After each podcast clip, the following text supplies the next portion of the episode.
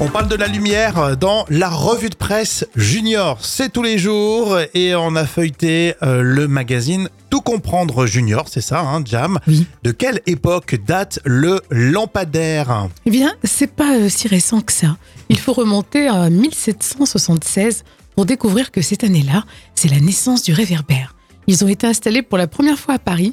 Et avant cela, c'était tout simplement des lanternes disposées le long des rues. Ah ouais, au pif quoi. Et c'est en 1417 qu'à Londres, le maire décide d'éclairer la ville. Eh, mais ils étaient bons ces Anglais quand Ouais. même. hein. Ils ils l'ont bien senti en 1417. Ils se sont dit ah, Ouais, c'est ça, vrai. un peu sombre là quand même. Et alors du coup ça, ça marchait comment ces, ces lampadaires Bah, il s'agissait de lampadaires disposés euh, dans les rues qui fonctionnaient à, à huile. Alors, Mhm. Régulièrement, il faut donc faire une recharge. Et tous les jours, on allumait manuellement l'ensemble des rues.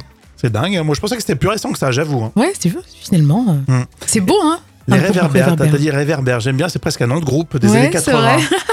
Les C'est vrai. réverbères, Les ouais. réverbères. On fait du rock and roll, les réverbères. Les réverbères.